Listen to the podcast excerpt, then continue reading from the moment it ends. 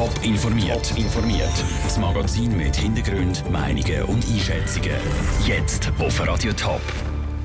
Was die Thurgauer Regierung im Fall Hefenhofen mit einer externen Untersuchung will und wie der Richter das Urteil gegen den Glon David Larible begründet, das sind zwei von den Themen im Top informiert. Im Studio ist der Peter Hanselmann.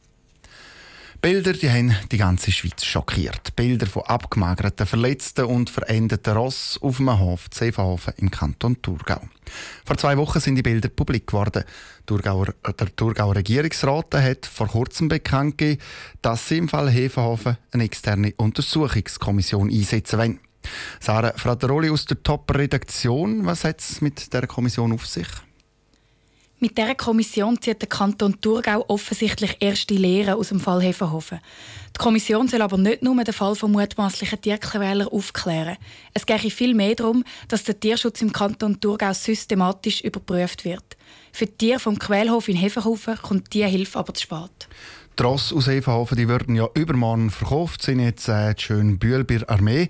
Ähm, auch heute sind aber noch mehr Details zum Schicksal der anderen Hoftiere bekannt worden. Wie geht es den Kühen und den Sauen vom Hof?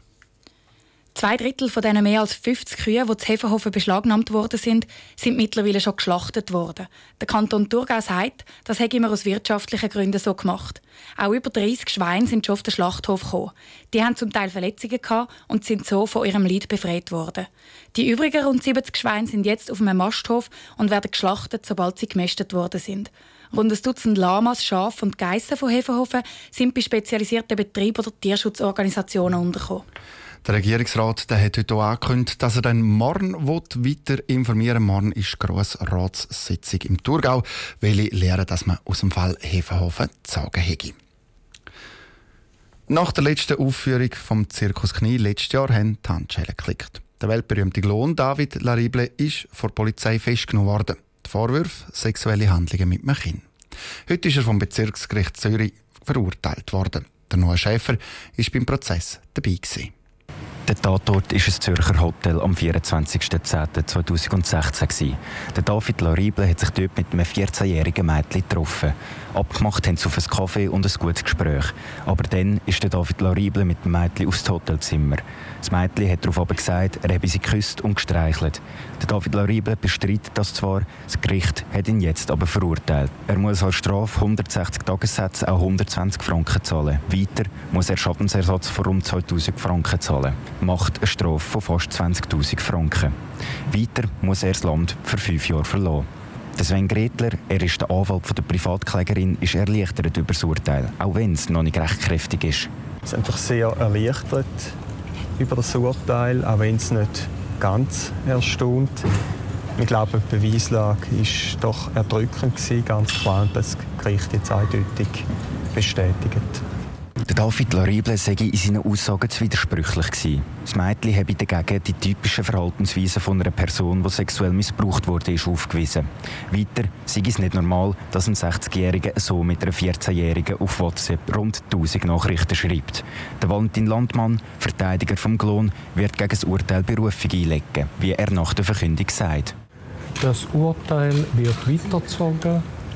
Wir haben die Appellation bereits angemeldet. Und dann werden wir sehen, was das Obergericht mit dem Ganzen macht.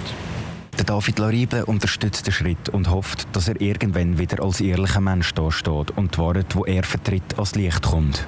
Ich will nie akzeptieren, zum, zum bin äh, gültig auf etwas, das habe ich nichts gemacht.